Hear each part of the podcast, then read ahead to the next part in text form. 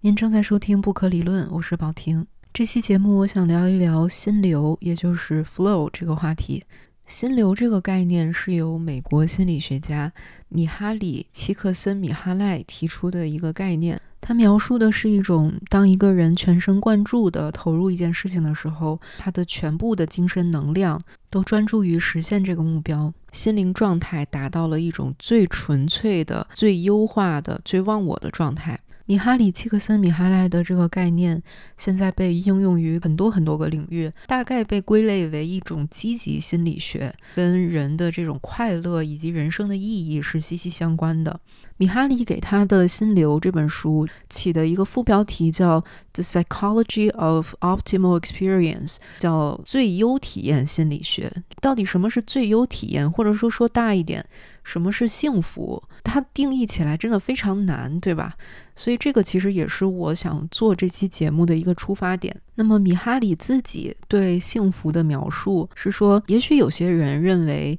生命中最美好的、最幸福的、最快乐的时刻发生于心里毫无牵挂、完全放松，然后你的感知感官非常敏锐的这样一个时刻，但他觉得不是。他觉得最优体验发生在，好比说一个水手紧握着掌控风帆的绳索，然后任凭海风吹拂他的发丝，感受着船只波浪前行的愉悦。在这个时候，其实达到了某种和谐，就是船帆刮的风，还有海，还有这个水手，他们一起产生了和谐的共鸣。心流，它看起来虽然是一种非常自然的、不费吹灰之力的状态，但是实际上它非常消耗你的注意力。只要你一走神儿，可能立刻就脱离那个心流的状态了。在一些特定的活动里面，必须要经过大量的训练，然后达到这项活动所需要的技巧，然后才能进入这项活动的心流。比如说，在音乐里面，心流被叫做 in the groove。从字面意思来说呢，你可以想象一个非常老练的爵士乐手，他随心所欲地让音乐从他的指尖流淌，让乐器与他融为一体。这个词其实已经是英文里一个非常常用的表达，不仅可以用来表达音乐演奏的非常出色，嗯，你融入音乐起舞的那种状态，在一般意义下，它也可以用来表达非常在状态，表现得非常好，或者是非常享受，玩得很开心的意思。那么在体育运动里面呢，其实也有一个词叫做 in the zone。嗯，谷爱凌之前在《纽约时报》发了一个可能有很多人都已经看过的文章，叫《我承认我爱上了恐惧》。她在那篇文章里面就写了 in the zone 的这种体验。谷爱凌的这篇文章呢，也有一个中文版，在中文版里面，in the zone 被翻译成了画境。他在文章里面写了他的带引号的恐惧，包含着丰富的感官体验，里面有兴奋，有不确定性，也有压力。他会 visualize，就是他在脑海里面不断的非常具象化的去想象自己做的那个动作。然后他是这么写的：想象结束后的那一刹那。堵在我胸口的疙瘩终于扑腾着舒展开来，就像化茧成蝶的那著名的蜕变终章。随着肾上腺素而来的兴奋，就是我真正热爱和沉迷的东西。对安稳完成动作的自信，以及对即将到来的未知体验的兴奋，这两者之间那种摇摇欲坠的平衡，让我欲罢不能。我听说这种状态被称为化境。去年秋天，当我成为历史上第一个完成前空翻两周加转体四周的女性滑雪运动员时，我的确进入了那样的状态。我觉得这里面他提到的最有趣的一点是，就是这个摇摇欲坠的平衡。它有两端，一端是你的预期，对于谷爱凌来说，就是她不断去预想，在自己脑海里面具象化那种高难度的动作的完成。而另一端就是现实，你实际的表现到底能不能把你想的这个事情变成真正的现实？哪怕是像谷爱凌这样的，就是在他的领域里面，他的技术已经达到顶尖的这样一个人，依然是不可能去跨越这个鸿沟，有十足的把握去完全抗拒它的随机性的。所以，我想这个鸿沟应该是一种。最神秘又最崇高的所在，它或许正是心流存在的一个前提。一方面，你做一件事情的时候，根据米哈里的论述，必须要有非常明确的目标，这个事情要有一定的挑战性。如果说你有非常十足的把握，这件事我完全可以做到，那这个目标感和挑战性就不存在了。另外呢，你需要对这个事情有一定的控制感，你还是要掌握一定这个事情的记忆，不能说完全不会。但在实践和尝试的过程中，你又不是靠你的技术水平去完全驾驭它，而是你们两者融合在一起的一个状态。最终这件事情就会变成，比如说在谷爱凌的这个例子里面，她进入心流之后，目标就不会再是说我要得金牌，或者是我就要把某某动作做出来，它会变成就像米哈里说的那样。攀岩的神秘就在于攀岩本身，写诗的目的就只是为了写作，心流的目的就是为了持续的流动而已。虽然可能从外在表现上是谷爱凌完成了某一个难度超高的动作，但是实际上她真正的成就是在于她那一刻和她所从事的滑雪这项运动融为一体，而那个神秘的鸿沟恰恰为心流的产生提供了空间。当然，这样去想心流，我觉得可能有点过于理想化了。所以接下来，其实我想从几个不同的领域或者不同的角度去具体的谈谈这件事儿。那么，在游戏里面推崇心流的人，就不得不提一下陈星汉这位设计师。他在美国学游戏设计的时候，硕士的毕业论文写的就是心流在游戏里面的应用。在他的论文里面呢，他先总结了米哈里的心流理论的八个实现的要素。第一呢，就是一定的挑战性，你需要一定的技术水平才能完成。第二呢，你的动作和知觉要融合到一起。第三，要有明确的目标。第四，要有直接及时的反馈。第五，要有对当前任务的专注度。第六，要让人有一种掌控自如的控制感。然后第七，自我意识消失，要忘我。第八，时间感是异常的。当然，陈星汉认为，在游戏中实现心流不一定非得要把这八个要素凑齐，但确实现在在游戏行业里面，为了争夺用户，很多游戏设计上是刻意在运用这八个要素的。陈星汉选择重点去利用的是米哈里他画的一个心流体验图。这个是一个呃坐标象限，就是横轴是代表人的技巧、他的能力，然后竖轴是代表他所做的这个活动的挑战的难度高低。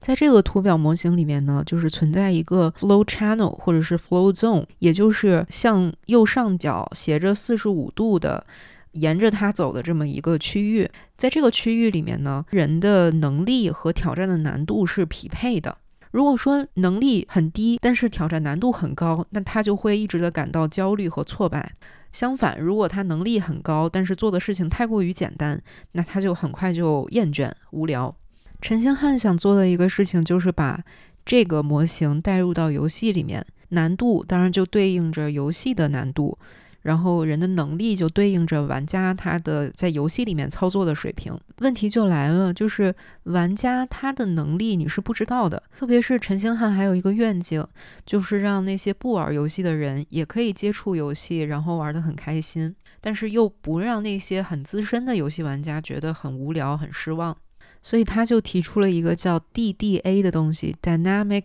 Difficulty Adjustment，动态难度调节。这是一种机制，让玩家可以通过自己的选择来调节游戏的难度，而且这个调节是实时进行的，不是说游戏一开始我可以选择难度简单、中等、非常难，那样就是一直固定下来了嘛。是你随着游戏的进行，不断的去动态调节的。它有点像自适应考试，就是比如说像 GRE 考试，它就是一个自适应考试。它的题分为很多组，你做第一组题，如果错的很多，它的难度就会变低，后面的题就会简单一些。如果你正确率非常高，你就会发现你做的题一组比一组难。一般来说，考试的时候，如果你发现越做越难，就说明你考的比较好。然后陈星汉自己打的比方，呃，也比较像宜家的家具。动手能力很差的人，你也可以简单的组装出一个家具。然后那些动手能力、木工各种活干得非常好的人，他就可以做一些非常复杂的设计，让这个家具来满足自己的需求。所以陈星汉做的这个游戏呢，叫 Flow，它的核心玩法有点像。贪吃蛇或者是呃 Agario 那种大球吃小球的那种游戏。然后你控制的是在深海里面有点像一条鱼一样的生物。然后呢，你可以去选择吃别的鱼，然后你每吃一条别的鱼，你自己就会更强大一些。但是如果你在这个时候觉得没有意思了，那你可以往海里更深的去游，然后那里面你要吃的鱼就会更强，也就是说在增加难度。所以说，他通过这种方式让玩家处于一种就是 endurance。就是他想维持一种玩家可以不断玩下去的状态，而在玩的过程中呢，玩家他是可以通过自己的行为不断的调节这个难度，然后让自己保持在这个他所说的 flow zone，也就是难度和自己水平匹配的这么一个区域里面。呃，据陈星汉说，大家可以去听一下他那个接受机核的采访，他应该是收集到非常多玩家的数据，玩家玩这个游戏的时间也应该是就是符合他那个模型预期的。我不知道听到这里，大家觉得陈星汉所说的这个机制怎么样？我其实读到的时候是觉得有一点点奇怪的。只要游戏设计者加入一点点这种玩家自己控制难度，或者是游戏通过某种方式自动调节难度的机制，刚好脑子刚好被它占据，不会产生那种挫败感，也不会产生无聊感，就可以一直有一种快乐的心情玩下去。我觉得这个模型会不会有点过于简单呢？然后我发现，其实持有。这种怀疑态度的不止我一个人，有一位游戏研究者叫 Ian Bogust，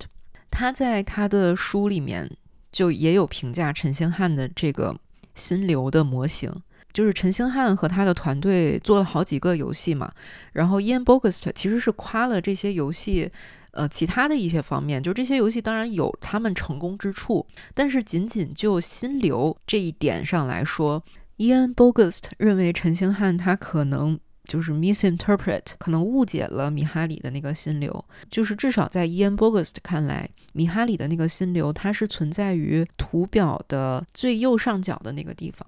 就是当一个人的水平达到最高，同时他完成的那个挑战难度也最高的时候，当然了，去看米哈里的书的话，当然其实有说，就是有一些心流体验是不需要任何技术水平的，特别是比如一些感官上的，比如视觉上的、味觉上的心流体验，因为这些能力是我们与生俱来的，所以说它没有什么那种技术的门槛。但是与此同时，其实能够读出米哈里也是有这个倾向。就比如说，他说视觉，你用视觉去享受美丽的风景和呃这个欣赏优秀的艺术作品，你需要有一定的辨识度，而这种辨识度是需要对视觉进行训练的。所以说，不培养这种技巧，是不可能在你追求的这项活动里面获得真正的乐趣的。就陈星汉用的米哈里的那个图表呢？米哈里自己在讲的时候，他用的一个例子是一个人学习打网球，他从一个完全的新手开始，他肯定就是在那个图表的，就是横轴的最左侧嘛。这个时候他就只打一些非常简单的球，他就可以进入心流状态。这但这样的状态持续的时间会非常短。然后他会提高的，提高之后呢，他可能换一些比较强的对手啊，或者是加强训练的难度啊。这个时候他会，就是他的那个心流体验心流的位置就在图表上就变了，就等于往右上角去移动嘛。那越往右上角去靠拢，那相当于维持心流状态的那个稳定性其实是越低的，因为情况会变得越来越复杂。可想而知，它里面的那个乐趣的复杂程度也是更高的。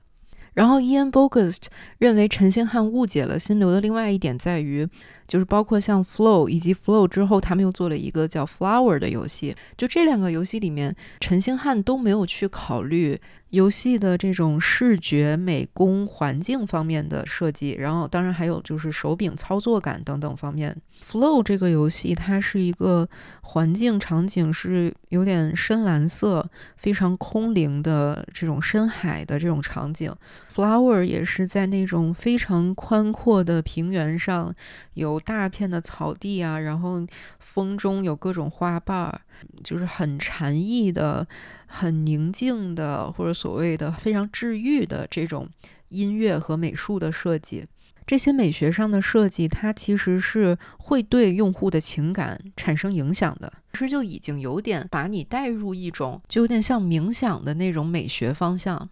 而我们知道心流的一些特质，包括比如说你是忘我的，你是有点跟现实世界脱节，已经进入一种纯精神的状态了。它其实是有点像冥想那种状态的。所以通过一些这种环境美学上的设计，嗯，它其实是把心流外化了。但心流本质上有没有实现呢？可能还是有一些疑问的。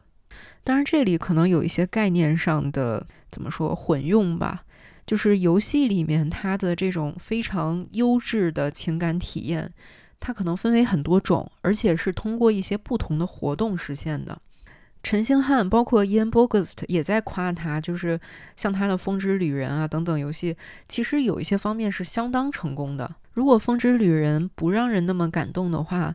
他也不会那么成功。包括后来的《光遇》也是那样。我自己在玩《光遇》的时候，也经常会感到很感动。所以你又很难说，就是不能说陈星汉的游戏没有创造心流，他还是有的。嗯，然后你再去想想别的游戏。又好像就是每一个游戏，它的心流产生的瞬间、产生的机制好像都很不一样。当然，在游戏里面，我们讨论心流，可能就是会把心流更具体化一些，就是那种特指在游戏过程中你完全享受游戏而产生的一种快乐体验。比如说，有的人可能在玩魔兽世界的时候，喜欢跟同伴一起去打副本，然后那种。嗯，大家一起打，大家一起合作的那种感觉，然后大家平时都在聊这个游戏，那种快乐的心情，成为了很多人非常珍贵的回忆。那你能说那不是一种心流吗？然后又或者像我之前在 Impossible 那期节目里面，就比如说我绞尽脑汁查了很多资料，想了很多东西，终于解出了一个非常难的谜题，那一刻我也获得了心流。又或者说。像射击游戏啊、即时战略游戏这种，你需要非常非常快的反应速度的游戏里面，你可能打了一个非常好的操作，那一刻也非常非常的爽，这也是一种心流吧？可能是吧。然后你会发现，游戏里面的心流根据游戏类型的不同，会有非常非常多种。其实我反而觉得，就是非常接近陈星汉所说的那种心流，其实是存在于模拟经营游戏里面的。就是我在玩模拟经营游戏的时候，经常会达到一种状态，就是从对这个游戏陌生到上手之后，然后我摸清了怎么样让我经营的最好的那种方式之后，我就可以以一种非常 smooth，就是非常流畅，几乎不用动脑子的一种连贯的操作，然后不断的去一日复一日的去运行我的那个，不管是公司啊，还是开酒店啊，还是开客栈，还是开什么。然后就可以一直一直持续下去，我觉得非常接近呃陈星汉所说的那个 flow zone。但是这个只限于我在玩模拟经营游戏的时候，在玩其他游戏的时候，我的快感又不是从那里面获得的。还有一种非常特殊的游戏，你在玩它的时候，甚至是痛苦多于快感的，但是还是不断的想玩下去。比如什么样的游戏呢？像之前有一个罐中人啊，就是和班尼特·福迪一起攻克难关。就是你在一个罐子里面，只有一个锄头，你要不断的往上爬，然后可能稍微一点点失误，你就回到原点，中间没有任何存档重来的机会。或者比如说像 Flappy Bird、蔚蓝、几何冲刺，或者是魂系的这些游戏，在这些游戏里面，你可能。大于百分之九十的时间都在一遍一遍的失败，不断的体验挫败感，但与此同时，它又让人非常欲罢不能。当然，我提到那几个游戏可能有非常大的差异，就是玩法啊、游戏设计啊，还有游戏质量上还是有很大的不同的。但是他们或许都可以打上一个标签，叫 masochore（masochism，自虐狂、受虐狂加 hardcore 的这样一个词）。就是它是让人一边受虐一边体验快感的一种游戏，这种游戏显然是非常反直觉，然后也完全不符合陈星汉所说那个模型。在陈星汉的模型里面，玩家早就放弃这个游戏了。但是显然，像 Flappy Bird，它是如此的流行，所以已经是一个非常现象级的一个级别的这种游戏。到底为什么那么让人欲罢不能？明明游戏体验那么那么差。Ian Bogost 他在书里面其实也讲到了这个问题，但是他没有展开太多。在 Ian Bogost 看来呢，像 Flappy Bird 这样的游戏，它像是一扇紧紧关闭的生锈的大铁门一样，或者是让一个城市瞬间瘫痪的一场暴风雪一样。就它是完全冷漠的，它不服务别人，它不讨好别人，它就是它自己，它就是宇宙中一种存在。就他设计了一些水管随机会出现，然后设计了一种操控的方式，它就是这样的一个设定本身，没有任何对于玩家体验的设计和预期。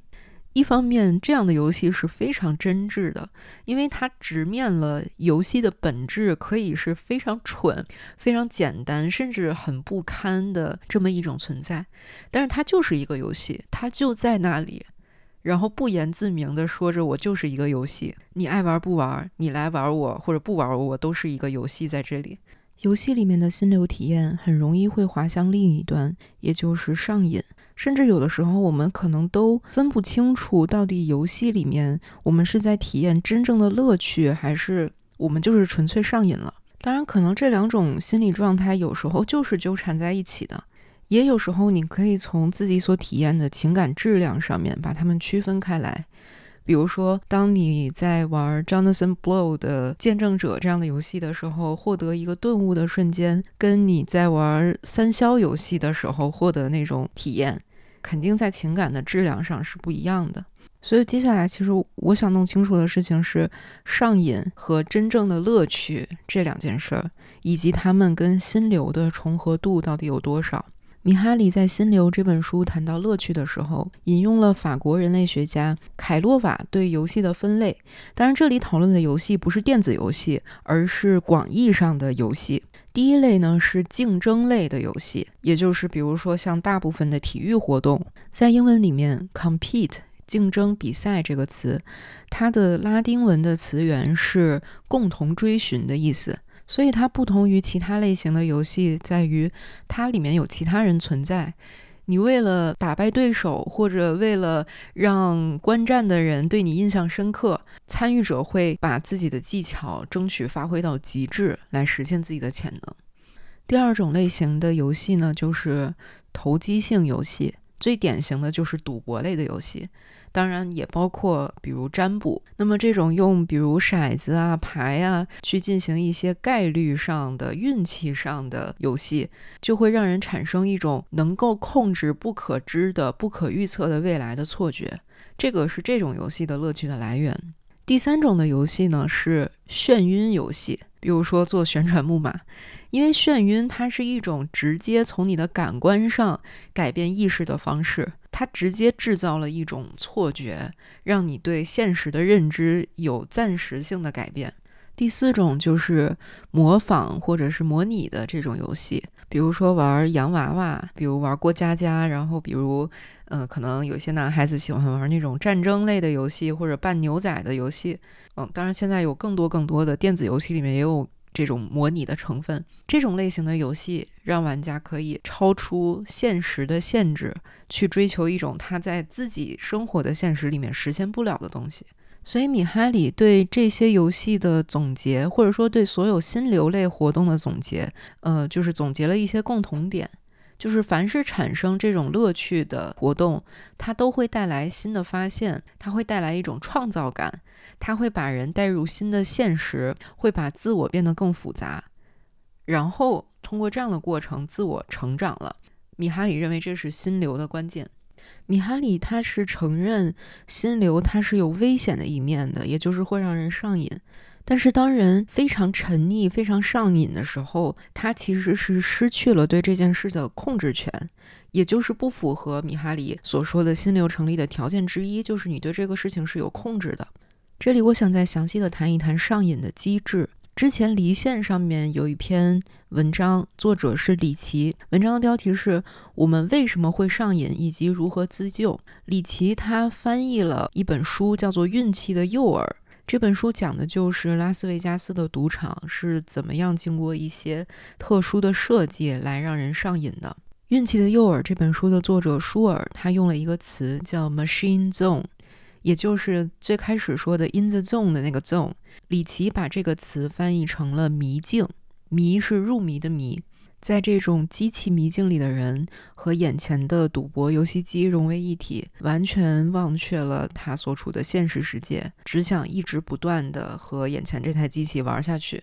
李琦的文章里面提到了赌博机让人上瘾的几个特性：第一，它有随机性，就像人们喜欢买盲盒的那种感觉；第二是它的反馈非常快，可能只要几秒钟你就可以得到每一次游戏的结果；第三是总是有人在赢，这个会吸引你一直去玩，觉得自己也能赢。第四呢，就是玩的人他有一些主观的情绪或者是精神上的因素，比如很多人他可能是为了短暂的逃避现实、逃避痛苦，然后也有一些人他可能有一些更复杂的心理状态。从宏观上来说，这样的逃避现实的情况是跟新自由主义的经济呃息息相关的，因为这种消费型社会要求每个人都要去积极的选择、去消费、去参与。要为自己负责，然后强调个人的奋斗，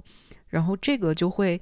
带给每一个人非常大的经济责任、法律责任，还有心理层面的责任。而且，所有这些社会的氛围都在加剧一种焦虑感。你需要去成功，并且你要生活的非常精致，你在各个方面都要达到一定的标准，然后就越来越内卷。这个是李琦的文章里面他比较概括性的。去说一些跟上瘾相关的成因吧，但其实我觉得《运气的诱饵》里面提到的一些就是很微观的人为什么会上瘾的这些机制是非常有意思的。舒尔提到一个概念叫完美偶发性。Perfect contingency 这个词其实是精神分析去研究儿童发展的文献里面提出的，它指的是婴儿的早期阶段一种婴儿与母亲身体近乎融合的一种状态。在这样的状态里面呢，婴儿的一切对外界的需求、要求和姿势，母亲都可以非常完美的、及时的去响应它。但是随着时间的推移，母亲响应他的需求的这个及时性会减弱。也就是说，这个同步就变得逐渐的不完美了。所以，婴儿在逐渐适应这种忍受、等待、挫败感和不确定性的这些体验。超过三个月大的婴儿就开始更喜欢不完美的偶发性了。也就是说，环境对他们的声音、动作的响应的速率上不是完美对齐的。没有培养出这样的适应性的儿童呢，一般就是患有孤独症的儿童。他们会自己人为的制造一个充满了完美偶发性的环境，退回到自己创造的这个环境里面，比如说。一直的摇晃、摇摆，或者是拍球，就是一直重复这种节奏很规律的、相同的、很常规的这些动作。而这样的完美偶发性，非常类似于在一些电子游戏里面，或者是一些赌博游戏机上面。呃，比如你按一个按钮，它立刻就会有一个反馈。这种知觉和动作操作非常简单，而且紧密结合在一起的游戏。然后这种输入和输出不断的在循环，所以说在这种游戏中的玩家，他进入了一种机械的操作性的游戏过程，是一种功能性的孤独症，不是精神上真的有孤独症。但是他在玩游戏的过程中，短暂的进入了沉浸于完美偶发性环境的这么一种状态，而在这样的状态里面，人会越来越像机器，他会觉得机器就是自己身体的一部分。甚至有的人他会玩那种全自动的老虎机，他都不需要去摁，他就一直看着屏幕玩，他也觉得自己在玩。像这样的状态就是一种自我消解的道路，跟米哈里的心流所说的那种自我实现和自我成长是相悖的。呃，当然米哈里其实有说是有这种危险的，它叫做消极的心流，是一种向后的逃避。不断重复一些行为来麻痹自己对现实的体验，而这种重复的动作，把人能够体验新的情感状态的可能性完全的阻断了。像当代社会里面会让人成瘾的东西，可能多多少少都带有一些这样的性质，比如说像短视频，它就像赌博机器一样。它里面其实是有被精妙设计的地方，比如说赌博机，它可能设计过那个概率。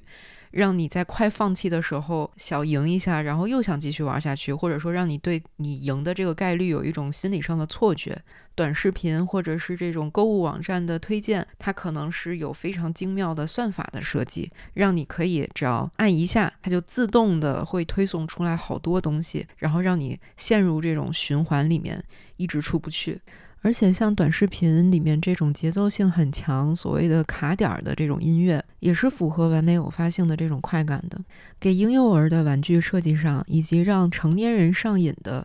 嗯，这种东西的制作和设计上面，其实可能有着非常多的相似之处。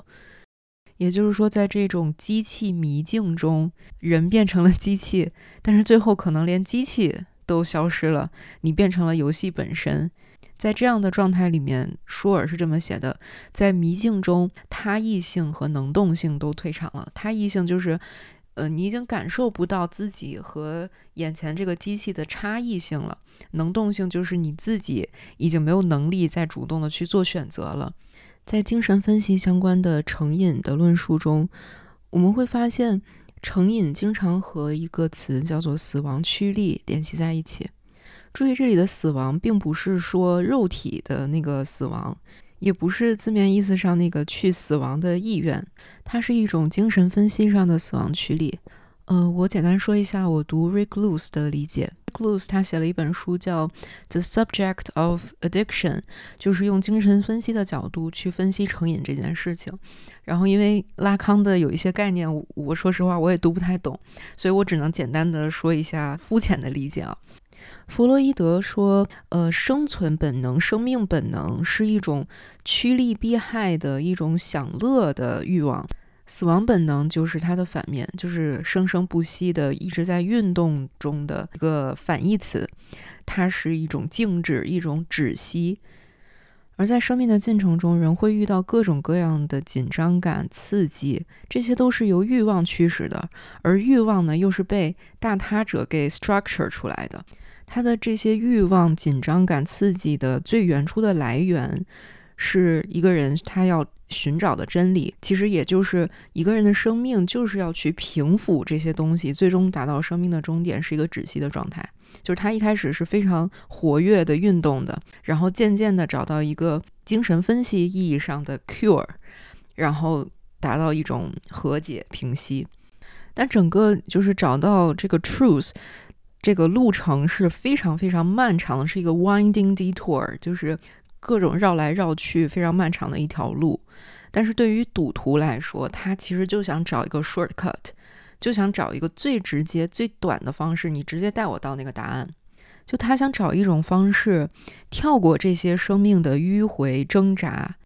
他无法满足或者掌控自身产生的这些欲望，而是要中和释放他们。所以的话，这样就会把自我直接消解掉。对于深陷毒瘾的赌徒来说，他们的大他者已经变成了纯粹的概率投机，就是 chance。那些真正无法自拔的上瘾的人，不管他是对赌博上瘾，还是对毒品，还是对什么上瘾，他上瘾的那个东西实际上不是。毒品给他的快感，或者是他想要很多钱，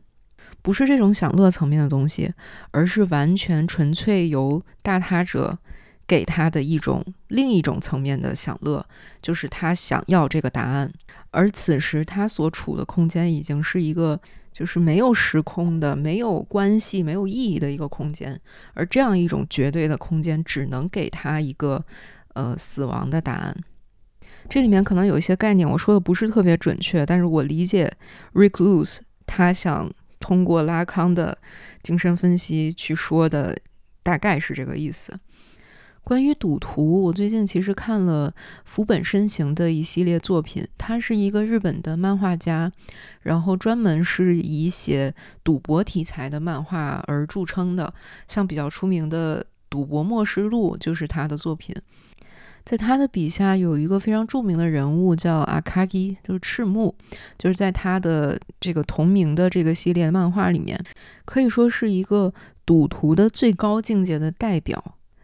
当然，这种所谓的最高境界在现实中是不存在的，它只是作为一种呃推想吧。就是我想了解一下，就一个这么擅长创作赌博的这么一个作者，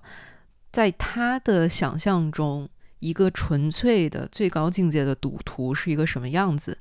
而这个人就是他笔下的赤木。赤木茂这个人呢，他是一个麻将天才啊。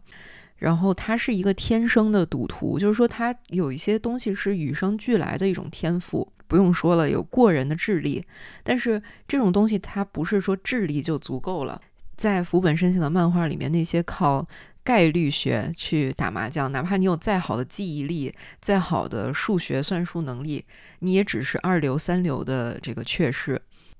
然后再上一层，可能是他看穿人的心理。去跟人玩心理战的这种能力，然后再有就是直觉，还有运气。但是赤木茂这个人，他的天分，他的天才就在于说，他的综合能力已经远远超过智力、理性、直觉、运气和心理战术这些方面。他首先，他没有任何的金钱、物质上的欲望。很多赌徒他是为了赢钱嘛，特别是可能有一些黑社会，他甚至会出千啊，怎么样？他就是为了钱，要么就是权。他甚至自称为半死人，就他虽然客观上来讲是活着，但他感觉不到活着的感觉，所以没有那种贪生怕死的懦弱。他就是觉得要玩就玩最大的，要么就搏命，我就要去地狱走一遭。然后来赌这个最大的，所以说他被称作恶魔或者是鬼神境这种跟死亡联系在一起的境界，也就不奇怪了。接下来我想谈谈游戏里面另一个方面，就是不管是在学术界还是在一些游戏文化领域，经常会被谈论的，就是所谓的这个乐趣 fun，它到底是什么？嗯，就很多人会说。游戏就不管是狭义的电子游戏，还是那种我们平时比如说朋友一起玩的游戏，就不管是狭义还是广义的游戏，它其实限制了我们去享受某种真正的乐趣，或者说上瘾限制了我们的乐趣，然后竞争限制了游戏的乐趣。就有些人他会想要追求这个特别纯粹的乐趣本身这个东西，比如说像 Ian Bogost Play Anything。就是讲这个话题的，然后还有一本书叫《The Well Played Game》，也是讲这个玩游戏是人的天性，然后怎么样玩游戏才叫好好的玩，怎么才能把我们这样的天性释放出来，把这个真正的乐趣释放出来。呃，Ian Bogost 他用了两个例子去说明他的观点，一个是 David Foster Wallace 的那个水和鱼，鱼在水里生活却看不到水。他还举了海德格尔的那个锤子的例子，就是一个锤子在它好的时候，对你来说就是一个用来钉钉子的工具；但是一个坏了的锤子，你在看它的时候，在关注它的时候，它的其他的潜力才会显现出来。Ian Bogus 就认为，我们要当傻瓜。傻瓜有什么特点呢？就是他什么都不知道。在一个我们很熟悉的环境里面，我们需要把其他东西去陌生化。熟悉的环境中发现新奇的事情，乐趣这件事儿，它并不是一种纯粹的快乐的感觉。光从感觉上来讲的话，有时候痛苦或者是不安、不确定感也是一种乐趣。Ian Bogost 认为，乐趣是在于我们对周遭的人事物、想法的潜在性和真实性的一种不确定的体验。只有我们接受了我们面对的这个环境的真实的本来的面目，我们才有可能去获得乐趣。所以它并不是一种远离现实世界，而反而是对现实世界更深入、更积极的参与。我再说说那个刚才说的另外一本书，呃，《The Well Played Game》的作者 Bernard de Cohen，他的定义下的这个真正的乐趣和。真正纯粹的玩儿是什么样的？他提了几个标准。第一个呢，就是说人要不断的制造惊喜和制造幽默感。哪怕你在做一个非常重复性的、很无趣的一个劳作工作，那除了这个务实的你以外，还要有一个调皮捣蛋的、不断给出惊喜的、带着这种玩乐之心的自己。这个其实有点像 Ian Bogost 说的那个傻子的角色。然后呢，The Coven 给的另外一个标准就是说，要有一个玩的 community 的概念，就是集体。集体感，就是因为每个人他对玩的标准和玩的状态可能都不一样。也就是说，我们我们所说的那个，你是是不是输不起？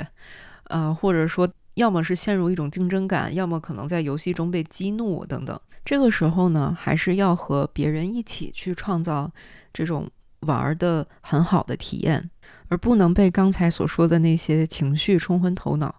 然后第三个呢，就是好好的去玩游戏，而这个好好的玩儿，它在于一种平衡，就是那个 mastery，就是你完全精通掌握这件事儿，但是它又要保持在一个很微妙的平衡上。你在玩儿的状态需要介于有目的性和无目的性之间，这个微妙的平衡还在于你既要领悟，但同时它还有神秘感。这个听起来这个劲儿就太难拿了。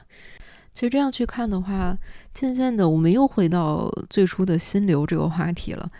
但这个时候，其实我想提一本跟心流完全背道而驰的书，它的名字就叫《Against Flow》，就反对心流。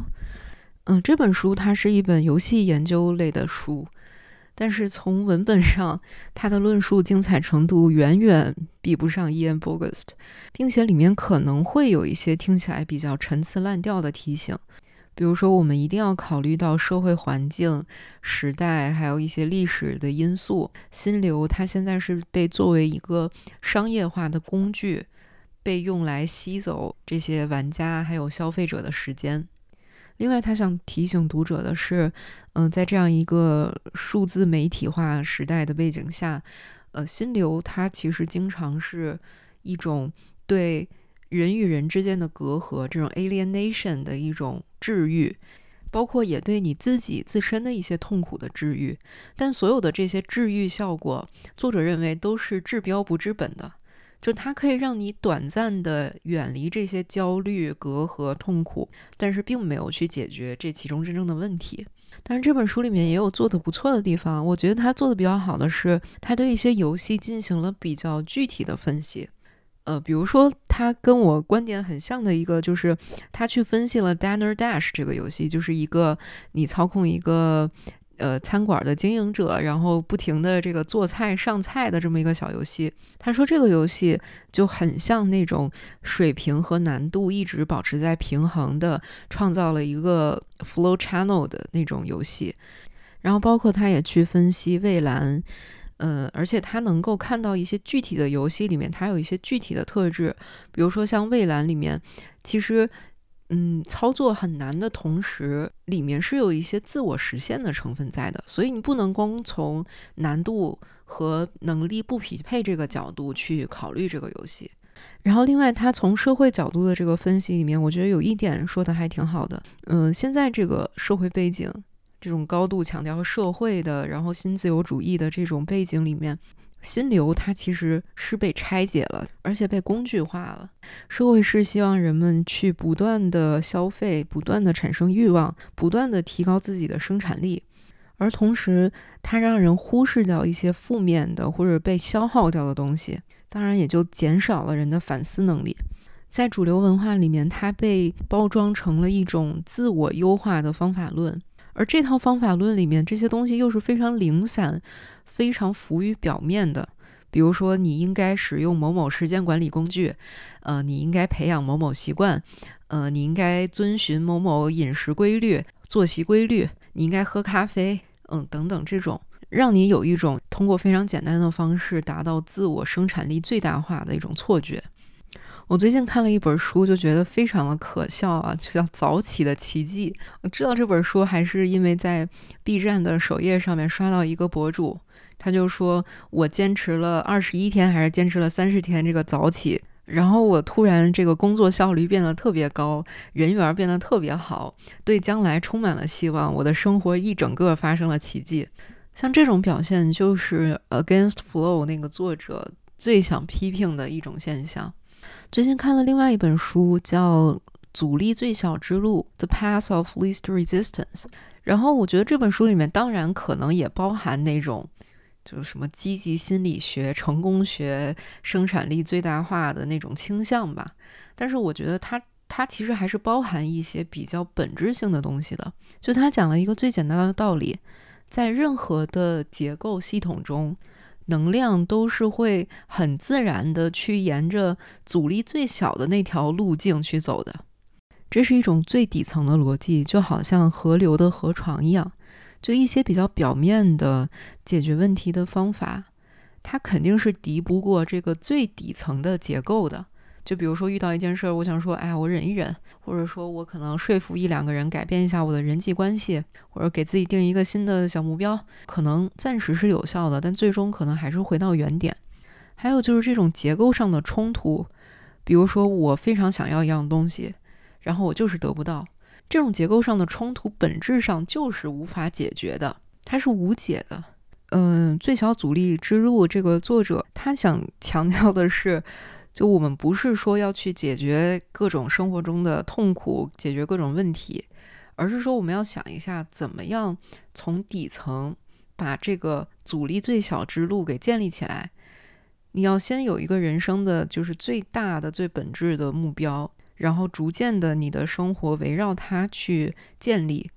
然后保证你到这个目标之间是你生活中阻力最小之路，然后就会发现最小阻力之路里面说的一些原则，其实跟米哈里的心流里面说的一些原则是非常吻合的。比如说，呃，你在培养自己的这个创造的力量的时候，你必须要如实的去面对现实，不能报喜不报忧，不然的话，你其实是模糊了。自身的认知，然后还有就是有目标感这件事儿。这个目标感不是说，呃，我就坐在桌子前面，我先想一下我想干嘛，然后定一个目标，不是这样。很多时候，其实这个选择是在我们无意识的时候就已经选择了，所以更像是把它找出来。但是这件事儿具体怎么去操作，怎么样去建立书里面所谓说的那个人生的底层的河床的那个结构？我也不是成功学大师，我不知道，我是真的不知道。我只是想通过这样一期节目，嗯，试图说明心流它可能涉及的一些面向，以及它的复杂性、不确定性。但其实做这期节目完全是出于我对经济心理学这方面想看看它到底有什么样的学术价值的一点点好奇心驱使的探索。结果做到现在，就发现我不熬夜把它做出来，我就还是整个人很焦虑，说明它对我的生活并没有产生多大的益处。整个过程我也没有非常明确的心流体验。我的生活中还是很喜欢追星的，然后我追星的时候，我最喜欢看的就是呃我喜欢的这些明星也好，或者是什么偶像也好，他们展现自己的天赋。展现自己的才能，这种最闪闪发光的时刻，要么就是他们非常投入、非常享受的做着自己喜欢的事儿，由内而外的散发着一种快乐和幸福的这种状态。而且这些偶像的力量是非常具体的，比如说我多看看我的偶像，我真的有更多的动力去呃做，比如现在这期节目。但与此同时，我又突然发现，偶像跟我是不一样的。如果我正在经历某种形式的心流，它可能是过后回看又觉得这个是一段心流，但反正它实际上在我经历的这段过程中，它是痛苦的，而这个痛苦的来源是因为你必须要直面很多事情，不得不逼自己去面对很多现实，而这样的现实就像 Ian Bogost。所说的那些非常难度高的游戏，像是《极乐迪斯科》里面那个就是打不开的那扇大门，像是桌子上或者那个物体上就是抠不下去的一块污渍，但是它就是引诱着你一直在做，哪怕这个过程并不是像心流里面描述的是那么幸福、那么理想化的一个状态，不像是谷爱凌耳边的风还有节奏。它就是非常现实的现实。以上就是本期节目内容。不可理论带你用理论理解生活。我们下期再见。